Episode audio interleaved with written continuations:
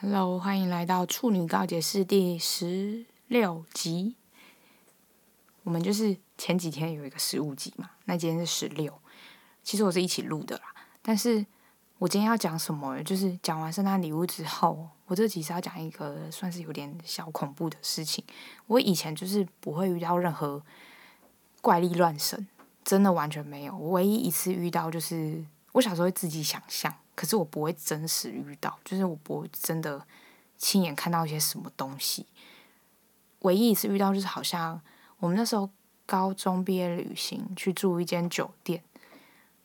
叫做贵擦厂什么的，就是最近最近疫情闹很大的那一间，就是某一个公司这样。但是那时候就是我有感觉到我被压，那时候睡觉的时候，可是我可以看到旁边。但是我看不到上面，而且我还因为我是基督徒嘛，所以我那时候就往上，就是一直一直死死的看着天花板。我就想说，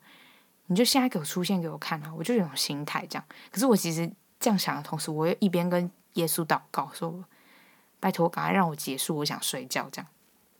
那为什么今天要讲这个故事呢？就是因为我前几天发生一件事。我那时候二月的时候从埃及买了一个猫咪的雕像，然后那猫咪的雕像就是我觉得很漂亮。然后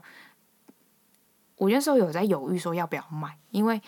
我觉得那种东西其实就是最好都不要买，因为可能里面都会有一些东西。可是我就觉得，嗯，可是猫咪在埃及的象征其实算是一个，它是一个守护神吧，我记得它算是一个好的象征，所以我就觉得应该还好。然后回家之后，我就把它摆在我们家，因为我们家二楼格局超怪，我其实不觉得这么怪，因为我觉得还好。可是我男朋友觉得很怪，就是我们二楼楼梯上来这。时候有一面大镜子是面对楼梯的，我不知道这格局是不是怪，但是我自己是觉得还好。但他说没有人就是走上来，因为因为比如说你在往上走的过程中，你看到镜子，你其实是会被吓到，不管那面镜子是你自己还是谁，但就是会有一种恐惧感。但是我自己是觉得还好，然后我就把，然后我也是很白目，因为那个镜子中间有个平台，然后就把那个猫咪放在那个平台上。可是那个平台就是一个很大概就是。宽度，宽度才十几公分吧，然后那个长度就是一个镜子，就是左右两边这样。可是那个平台为什么要讲这个故事？就是因为那个平台是我们家猫咪上不去的平台，因为除了太窄以外，它就是比较高，然后我猫咪是根本跳不上去的那种。因为那里还有加上放了一个雕像在那里，所以那个猫咪根本就是上不去。然后为什么我说有一点毛？就是因为某一天。晚上我就上楼的时候，发现那只猫咪转了四十五度，我就有点生气，因为我是蛮喜欢那只猫咪，我就想说，这只猫咪到底是被谁动？然后我就很生气的对我男朋友质问说：“你干嘛转这个猫咪？”然后他就说没有，然后我他，但他当下其实也没有回我什么，他只是说没有，他没有碰这样。后来我我就把猫咪转回来，就我说转回来是它是正对着楼梯下面这样，然后我就把它转正，就隔天晚上，就是因为我们隔天下楼是。就是起床出门的时候也不会看那个猫咪，因为出门直接就是下楼。后来隔天晚上再上楼的时候，我就发现为什么我们把猫咪转正了，然后猫咪又转了四十五度，我整个看不懂哎。然后当下我其实有点就是毛，可是又有点愤怒，因为我就觉得你现在是想要借由你会转这个四十五度这样表达什么，我就有点生气。后来我就跟我男朋友说，我说他现在这样是怎样？然后我男朋友就说：“不然你先不要管他，你就先去睡觉。”后来我就睡进房间。之后我男朋友在进房间之后，我就在那边跟他讲说：“哎，还是等一下猫咪会再转回来。”那他就跟我说：“不可能，他觉得不可能。”他说：“先不要管他，就先睡觉，明天出门看要怎么处理再说。”因为他自己其实也有一点害怕。然后后来我就他说好，他就隔天出门的时候。就是我出房门要下楼的时候，就看了一眼猫咪。那猫咪转了，又再转了四十五度，就是它整个转了九十度。从一开始正对的时候，那时候我就赶快跑回房间，我就跟我男朋友说：“你知道它转了九十度吗？”然后男朋友就说：“哈，他昨天上楼的时候已经是九十度。”我整个大傻眼，什么意思？就是在我进房间的时候是四十五度，在我男朋友进房间大概是十几二十分钟之后，他已经转了。然后我男朋友才。因为我原本是想说，哦，它折转四十五度，所以它等下再转回来。就是如果它只转四十五度的话，它很容易转回来。可是我男朋友会说不可能，是因为他看到它的时候已经九十度了。然后这件事就整个很荒谬。反正后来我们就处理好了。但是我是觉得很瞎，然后我就跟那跟我朋友开玩笑说，所以我是花了二十块美金买回来，然后再花了两百零五块，就是有一些处理的东西，然后把它送走。然后朋友就觉得我很靠北，他说你的人生整个一整个撩人，我就觉得很傻眼呢。然后前几天就是发生一件事，我们要回家，然后开车开一开，就是我们买了一杯芝芝葡萄放在那个车子，不是会有两个放饮料的地方吗？可是因为芝芝葡萄那个杯子太高了，然后我们家是上坡，上坡右右转的时候，芝芝葡萄就往我男朋友的脚上倒。然后他就吓到，他下意识就直接把方向盘往右转，然后他就直接撞到旁边住家，可他车直接右边全毁，就是因为那台车已经是十几年老车，可是那台车真的是直接全毁，毁到就是现在修理费大概根本就超过那台车的残值，我就很看不懂，而且我就跟一直跟他讲说，就算是被吓到，你的双手也是要握着方向盘，而且你第一时间。不是应该要转你的方向盘，而是应该踩刹车吧？然后就觉得超扯，因为前一秒其实我们前当下他其实有在生我气，可是下一秒然后他就往右边，因为右边是副驾嘛，他就往右边撞，然后我就想说，嗯，所以现在是要报复我嘛？然后我就跟我朋友说，可是他都没有报复到我，他就报复到自己的钱包，因为很贵。然后我就想说，他年终应该都拿去付那个修车费，我觉得很瞎。然后我就觉得就。经历这件事情之后，我就觉得开车真的是双手都要给我在方向盘上，而且第一时间是要刹车，不是要给我转什么方向盘。方向盘真的是现在我心目中最危险的东西，很恐怖诶，我就觉得很恐怖。然后那天就是好撞了之后嘛，因为我们家在那个撞的地方是一个上下的路口。然后那个地方就是很多人要过，所以不管机车或是汽车都要过，而且那个路口就是只能有一台车过，所以他被撞在那里，等于就是整个交通瘫痪，就是因为我们自撞这样，我就觉得超尴尬。然后超尴尬之外的话，就是因为有人就是一直很不耐烦，因为如果我如果是我出门，然后遇到我车子不能下去，我应该也会觉得很烦。可是我觉得就是同理心吧，我自己以后可能也不会觉得这人家这样子很烦。因为我就会觉得人家也是逼不得已，就是他发生意外，他也不想要，所以后来我们那时候就是找了拖掉的，然后就拖掉很久才来，大概半小时，所以在等的过程中就是一直在跟别人说，哦，不好意思什么的。好，那这些都还好，就是除外。后来拖吊车来了之后，那个阿北就一直说，因为他的右边前轮被撞坏了嘛，然后所以他的车子不知道是有锁有安全系统锁死还是怎么样，反正就是可以发动，但是。因为他的车是前轮驱动，所以他的前轮只能动左边，然后右边动不了，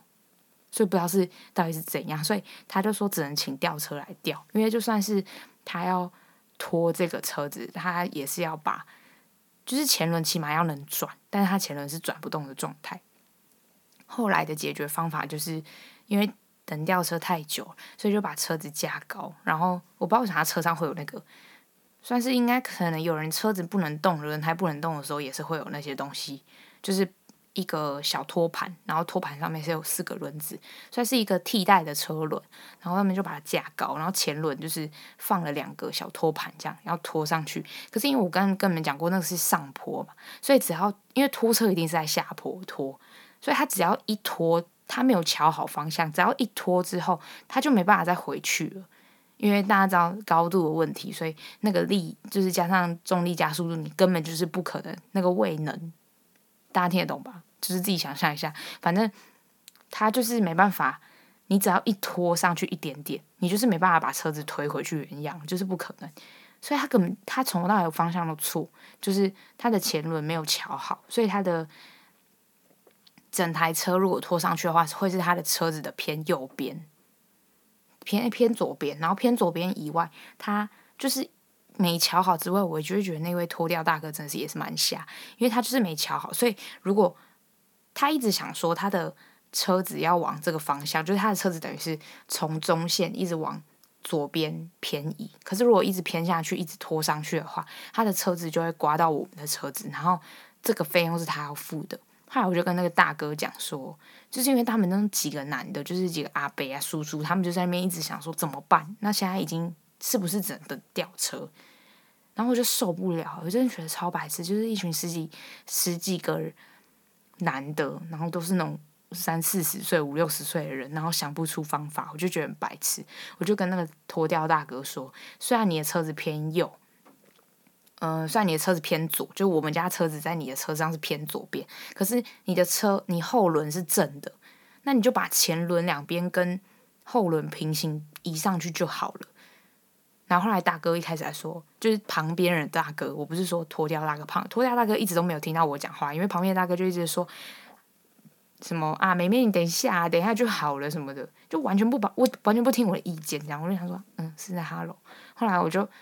跟他讲了这件事之后，然后拖吊大哥听到，他就说好，办试试看，他就再把那个轮前面的那个小小托盘调正，就是跟后轮平行，虽然会偏左，可是至少是。正正的偏左，而不是斜斜的，就整台车不会是黄的。然后后来就成功了，后来就成功脱掉。我想说，哈喽，那前面二十几分钟你们到底是在干嘛？而且他们前面都不听我讲话。然后我那时候就觉得，呃，到底在干嘛？就是很瞎，我觉得很扯。后来我就觉得，呃，除了就是我。从这件事情认知到，就是副驾驶座真的他妈有个危险，还有方向盘也很危险之外，就是脱掉的时候，脱掉大哥真的是拜都有点 sense，然后旁边的人真的是很好笑，因为我不是刚说有很多人就是很赶时间或怎么样，我都理解，可是就是有些人就是在给我出馊主意，有些馊主意我都听到，我都是忍不住很想要吐槽，我都会想说到底在干嘛？超白痴，然后他们还就比如说推车的时候，他们就会说：“好，我们现在一起往左边推。”然后往左边推的时候，又有人往右边拉，然后就是干超白痴，到底在干嘛？反正整件事情就很荒唐。但是我就会在想说，自己开车的时候就要更小心，很恐怖。好，其实就是这几件，我觉得二零二零是一件是一个烂年的结尾的，就是因为这两件事情，我觉得超级。傻眼，你不能说瞎，就是傻眼。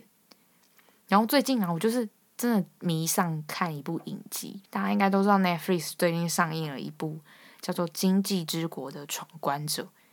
因为网络上还有另外一个译名叫做《弥留之国的爱丽丝》，它的故事就是在讲说女呃男主角叫做有希良品，然后有希的日文音听念起来就很像爱丽丝，就是日文的爱丽丝。当然是有一些口音在的，爱丽丝，他就是个臭宅男，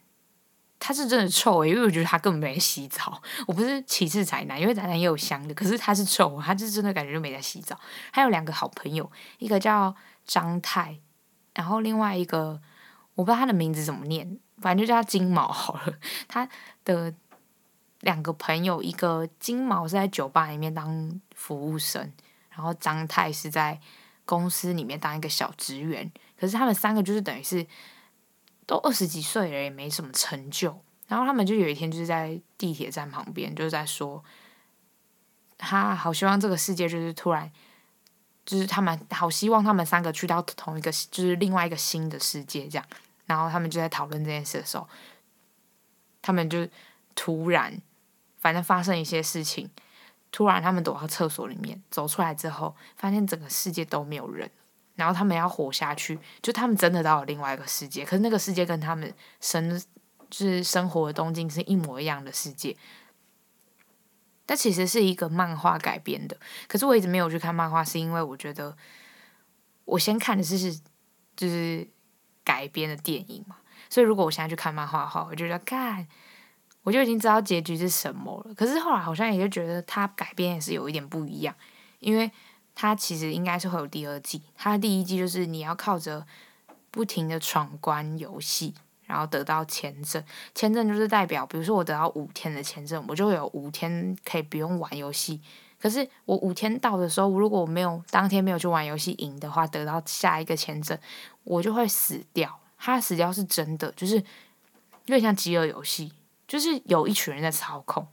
然后他知道你什么时候签证会没有，所以比如说我今天签证没有了，我就会被天上射下来的一道镭射光杀杀死，这是真的，我就是你真的会死。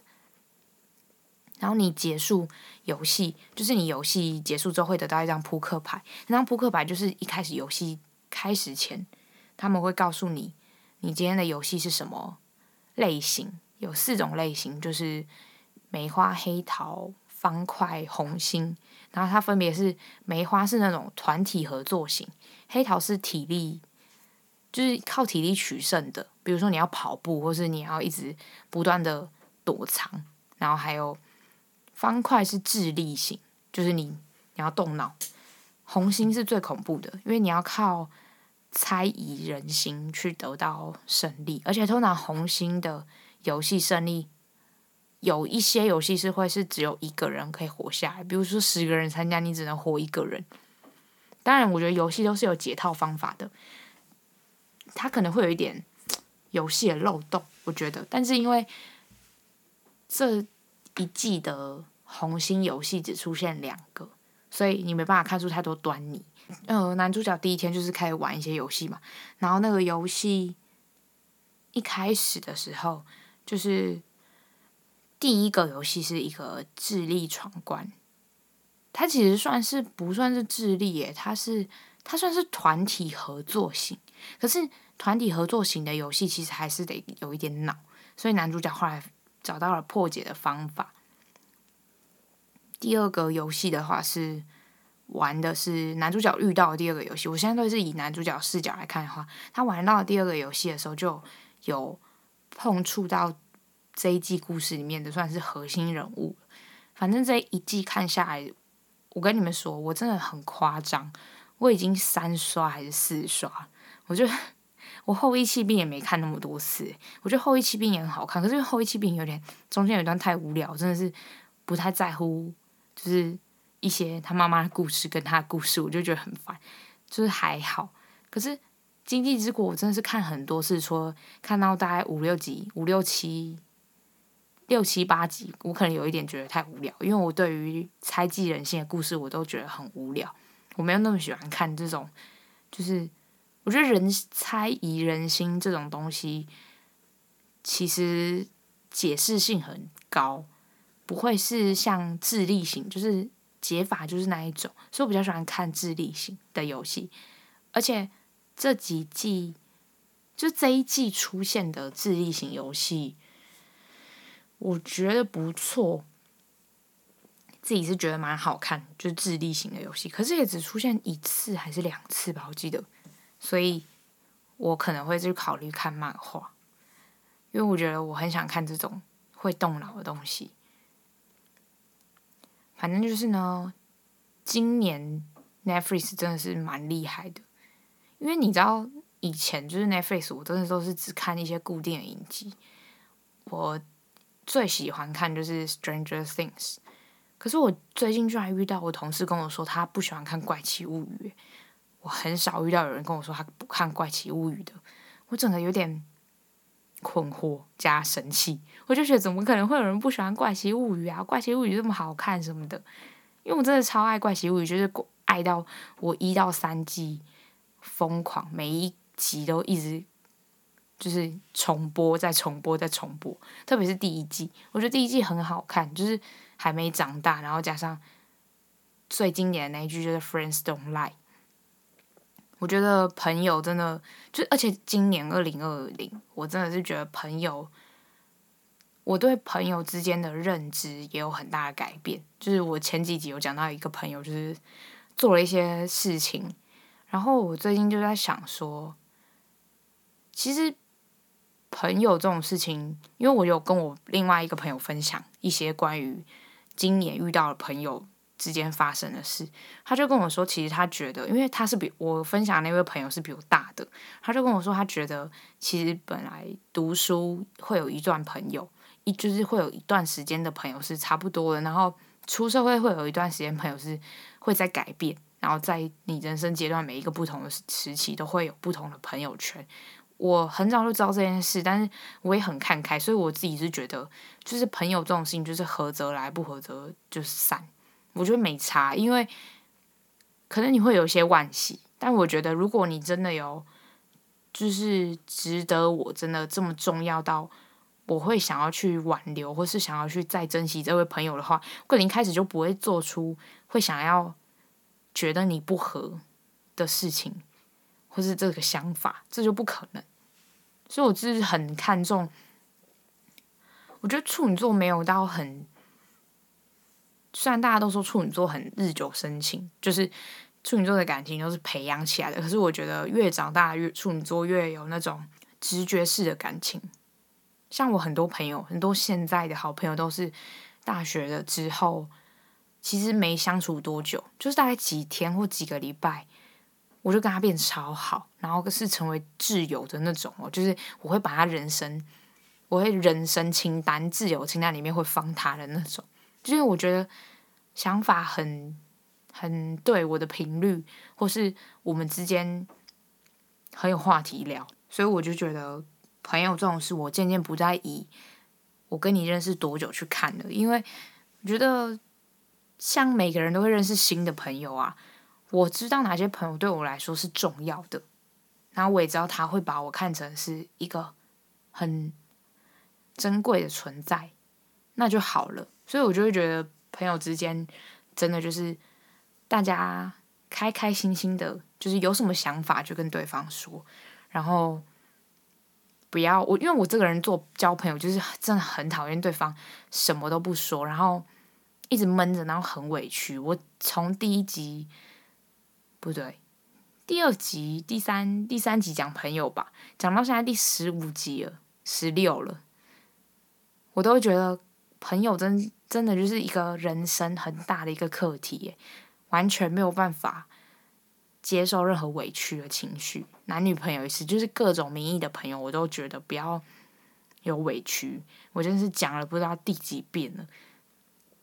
你有委屈，真的，一段感情容易变质，而且就会开始变得很互相猜忌。我自己觉得。因为你自己委屈的时候，你会听不进去别人的话，你会觉得你自己的情绪是需要被放很大的。可其实我认真觉得，你委屈，别人也委屈啊，别人只是不想讲，所以我就会觉得拜托不要闹，我觉得很烦。而且那种很就是我其实看得出那个人委不委屈，所以那个人很委屈的时候，我就会很明白的跟他讲说：啊，那你过得那么可怜，或是你那么委屈，跟我当朋友这么累，那就不要好了。我就会主动讲这种话的人，不代表我不在乎这个朋友，我只是觉得这个朋友可以过得更舒服一点，就是不需要这么累。大家真的是活在世界上很累的事情已经很多，就是比如说工作可能是会让你很累的事情，那你还有别的余力去顾别的很累的事情吗？我自己是不认认为的，因为你一天就二十四小时啊，你怎么可能一直在顾？你一天二十四小时，你工作，比如说你九十九个小时，有些有些人很不喜欢自己的工作啊，他可能只是觉得他在用时间换钱，然后你下班又要面对你跟朋友之间的委屈，或是你跟男女朋友之间的委屈，我觉得你人生好累。拜托，就是大家活得肆意一些，不需要这样子，因为我觉得委屈给谁看，没有人会心疼啊。我自己本人就是那种鸡掰啦，就是人家人家越委屈，我越觉得干三小的那种人。